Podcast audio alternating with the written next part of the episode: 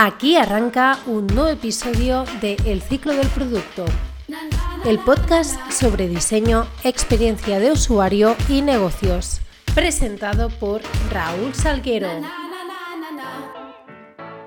Muy buenos y productivos días. Hoy es jueves 28 de noviembre de 2019 y aquí arranca el episodio número 22 de El ciclo del producto. Como cada jueves, toca hablar de diseño y experiencia de usuario y negocios. Hoy concretamente vamos a ver la técnica del Lighting Decision Jam y los proyectos OpenMetrics. Además, voy a explicaros la herramienta Stripe que os va a servir para poder monetizar todos vuestros proyectos. Pero antes de entrar en materia, dejarme que os recuerde que tenéis a vuestra disposición mi correo electrónico hola@raulsalguero.com Allí podéis preguntarme lo que queráis, mucha gente de hecho ya lo está haciendo, me está comentando sus proyectos, me está pidiendo consejo o incluso podéis recomendarme temas para tratar en el siguiente episodio de este podcast.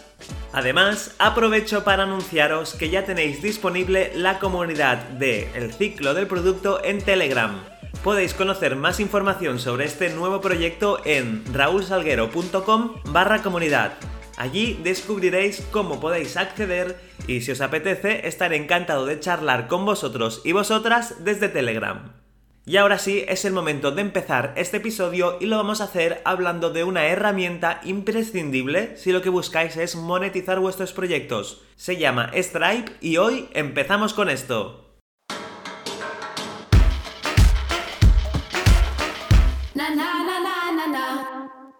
Stripe es uno de los sistemas de pago más nuevos que han aparecido en el mercado. Se trata de un método de pago que nace con el objetivo de facilitar las compras por Internet. El pago no se realiza mediante un banco, sino mediante un intermediario financiero. Por tanto, simplifica mucho más las cosas.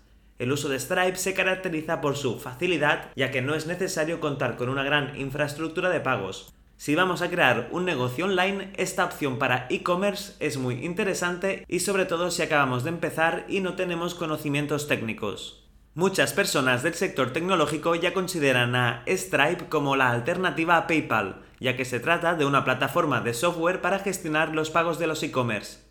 El pago se integra dentro de la propia plataforma de venta, manteniendo el estilo y la estructura de la tienda online. No se ve como una pantalla extra que da desconfianza, se integra perfectamente en el negocio que estés montando. Además, no es necesario acceder a otra URL y añadir los datos de acceso. Esto ayuda sobre todo a que el cliente no abandone el proceso de compra.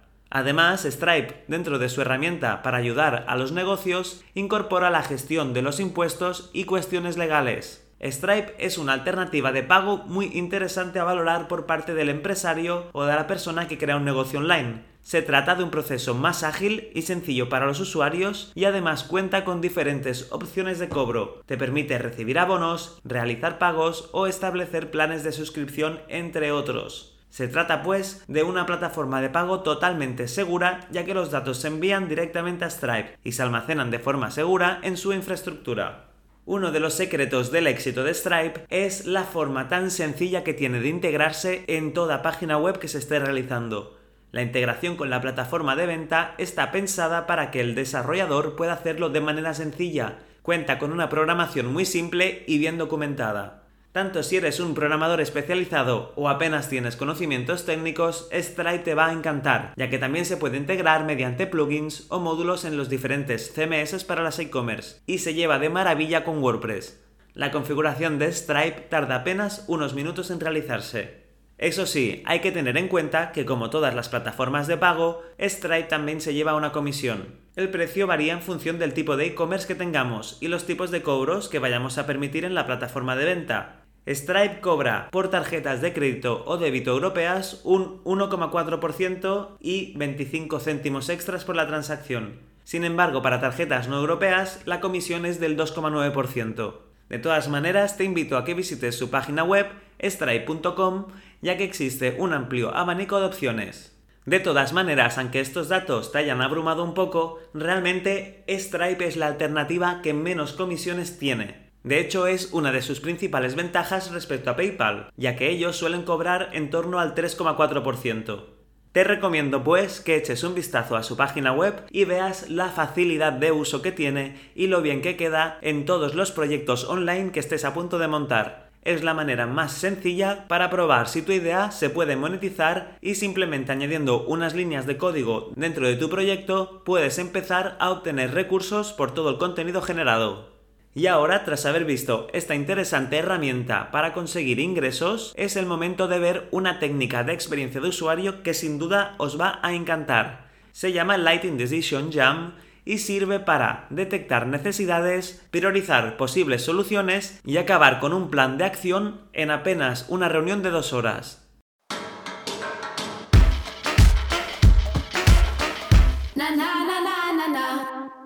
El Lighting Decision Jam es una metodología que sirve para casi cualquier situación. Además, se utiliza para afrontar retos de este tipo en sectores de referencia de grandes corporaciones y hasta en agencias internacionales. Y todo se resume en un sencillo proceso que necesitarás de unas pocas personas y que será realizado en cuestión de horas o de días, todo dividido en las fases que veremos a continuación. Su rápida realización hacen de esta metodología uno de los recursos creativos favoritos del momento.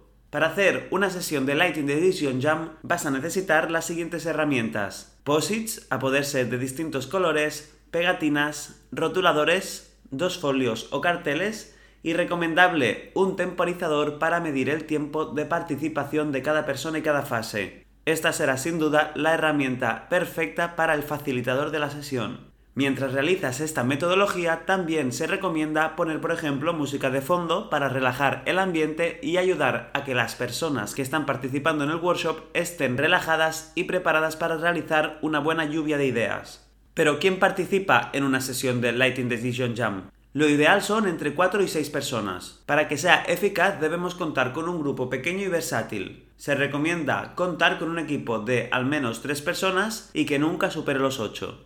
Además, debe haber una persona que modere la actividad, que será la facilitadora o el facilitador de la sesión. El moderador deberá asegurar que se sigan las fases y que no se pierda el hilo en ningún momento. Además, es recomendable que esa persona esté pendiente del tiempo para que la sesión no se eternice demasiado. Para empezar a realizar esta metodología, la primera fase es empezar por lo que funciona. Durante 10 minutos todo el mundo debe escribir lo que cree que está funcionando con respecto al objetivo que nos hemos planteado. Es importante que durante esta fase no haya discusión, sino que cada participante pueda escribir en un POSIT lo que ve como positivo. Ah, importante, cada idea va en un POSIT diferente. Después, la persona que está facilitando la sesión dibujará un barco en un mural con una ancla y una vela. Entonces cada participante se pondrá de pie y expondrá al resto de compañeros qué cosas ve como positivas y enganchará cada posit cerca de las velas del barco. Representa qué es lo que hace avanzar al proyecto. Durante esta exposición nos admiten preguntas de otros participantes, más allá de clarificar lo que quizá no se acaba de entender mientras la persona está exponiendo. Esta fase realmente sirve para crear un buen ambiente y una dinámica positiva. A continuación y durante los siguientes 5 minutos se deben captar los problemas, pero esta vez los participantes escribirán los problemas que aparecían en los posits de un color diferente al anterior. Es importante que pongan todo lo que se les ocurra. Al finalizar el tiempo, el moderador recoge todos los posits y los coloca en el mar que hay pintado debajo, cerca de la ancla. De esta manera los participantes pueden hacer críticas de manera anónima y se aumenta la sinceridad. Si no, también se puede optar porque cada persona se levante y explique los problemas que ha escrito, eso sí, intentando evitar el debate. Durante los siguientes tres minutos se debe priorizar los problemas para poner un poco de orden entre todos los posits de problemas que han surgido. El moderador da tres pegatinas a cada participante. Con esas pegatinas podrán votar entre los problemas los que parezcan más importantes y todo el mundo puede votar sus propias ideas y además pueden poner más de una pegatina a un problema concreto. Una vez acabado este paso, el facilitador ordena los problemas de más votado a menos, dejando fuera los que tengan menos de dos votos. Una vez localizado los problemas más urgentes, debemos convertir el problema en un reto. Durante tres minutos, y para afrontar la búsqueda de una solución para el problema más votado, habrá que convertirlo en un reto. Para ello, los participantes deberán reescribirlo, un consejo habitual es utilizar la estructura de cómo podríamos para facilitar este paso. Así convertimos lo que son hechos que no están funcionando en posibles preguntas que se convertirán en retos. Una vez tenemos el reto a solucionar que viene de un problema detectado por todo el grupo, es el momento de idear soluciones. Cada participante dispone de 5 minutos para escribir soluciones al reto planteado. Cada propuesta se escribirá en un post-it diferente y es importante que no haya discusión de las ideas y que cada uno escriba las suyas sin interacción. Una vez acabado, se pegan todos los posits de soluciones en la pared.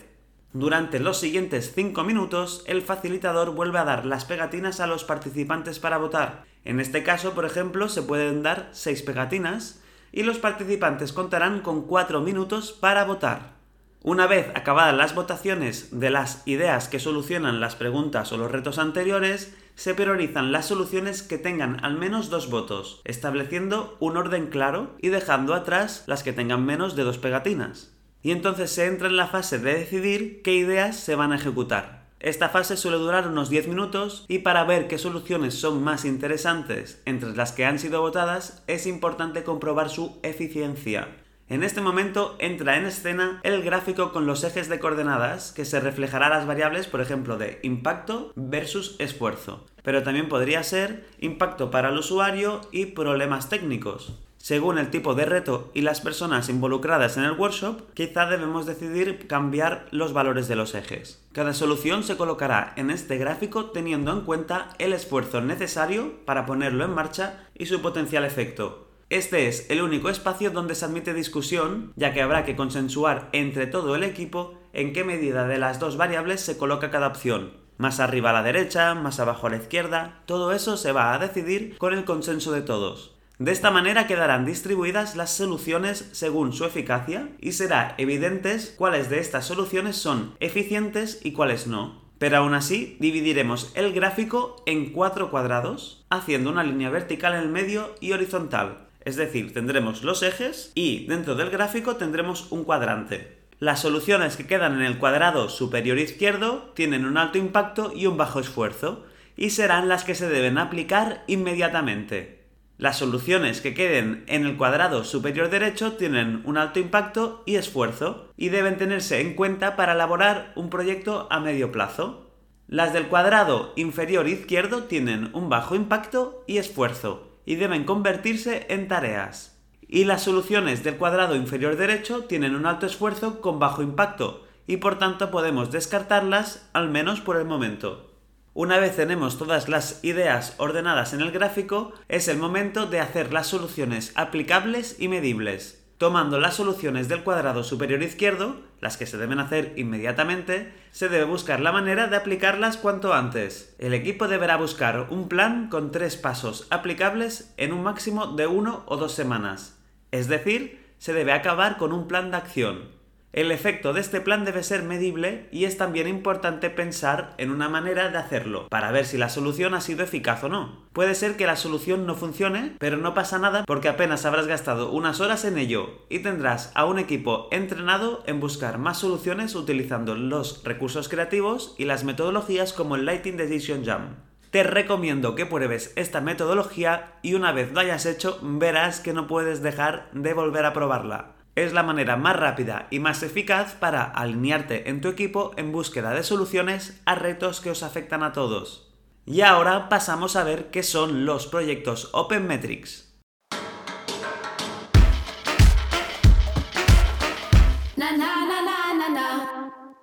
Los proyectos Open Metrics o con métricas abiertas son datos informativos a tiempo real de cómo está yendo un negocio online son realmente útiles si deseamos mostrar a nuestra comunidad la información de nuestra página web acerca de cuánto se está gastando, el número de clientes que tiene, el número de pedidos que se han hecho en el membership site o en la tienda online, o el dinero que se está generando o la facturación histórica que se ha tenido. No es habitual que los negocios liberen este tipo de información y lo muestren por completo ya que suelen ser datos privados de la empresa pero igualmente con su uso ganamos en imagen dando transparencia, credibilidad y confianza. De hecho, un negocio online que muestre sus datos al completo obtiene el reconocimiento de Internet y sus usuarios son más fieles que en otras webs donde no se muestra este tipo de datos. Además, esta página, donde se muestran las métricas, suele ser un reclamo para captar a nuevos usuarios, bien sea por el interés que desprenden estos datos o bien porque la filosofía de la empresa encaja con los valores que ellos están buscando para un servicio o un negocio online. Normalmente son los servicios públicos que tienen sus datos totalmente al público, pero también es verdad que la tendencia que está llegando desde Estados Unidos, desde el mismísimo Silicon Valley, es cada vez más empresas y startups mostrar sus datos como muestra de que no tienen nada que ocultar, que su proyecto va en serio y además así hacen partícipes a los usuarios tanto de sus éxitos como de sus fracasos. Lo he estado pensando bastante y creo que yo también podría empezar a hacer de este proyecto, del ciclo del producto o de mi página web www.raulsalguero.com un enlace hacia una página con Open Metrics para que veáis la cantidad de visitas, qué episodios son los más escuchados, en qué plataforma, cuál es el tipo de público que escucha más mis episodios en Spotify o en iVoox, en fin, una serie de datos que al final me van a permitir ser más transparente con todos vosotros y vosotras. Yo de momento me pongo a trabajar en esto, pero todo feedback ya sabéis que es bienvenido. Así que si lo deseáis podéis enviarme un correo electrónico a hola.raulsalguero.com y me podéis solicitar algún dato en concreto. Yo ya sabéis que escucho el feedback de todos mis usuarios y estaré encantado de tener noticias vuestras. Y hasta aquí el episodio de hoy de El ciclo de producto. Hemos podido ver la herramienta Stripe, cómo funciona la metodología del Lighting Decision Jam y qué son los proyectos Open Metrics. Espero que este contenido os haya resultado interesante y ya sabéis que tenéis este episodio y todos los anteriores de El ciclo de producto tanto en iVoox como en Spotify, Apple Podcasts, Google Podcasts y YouTube. Además podéis buscarme en LinkedIn como Raúl Salguero Lorente. Ahí también suelo colgar todos los episodios. Además podéis invitarme a conectar y seguro que podemos empezar una conversación. Y antes de despedirme os quiero recordar que ya está disponible el grupo de Telegram de El ciclo del producto. Allí también podréis hablar conmigo y con el resto de oyentes de este podcast. Al final de todo el mundo se puede aprender algo y estoy seguro que vamos a conseguir hacer una comunidad muy entretenida. Recordad que tenéis más información sobre esta comunidad en www.raulsalguero.com barra comunidad. Y ahora sí, yo me despido hasta el próximo jueves con nuevo contenido y un nuevo episodio. Así que, hasta la próxima.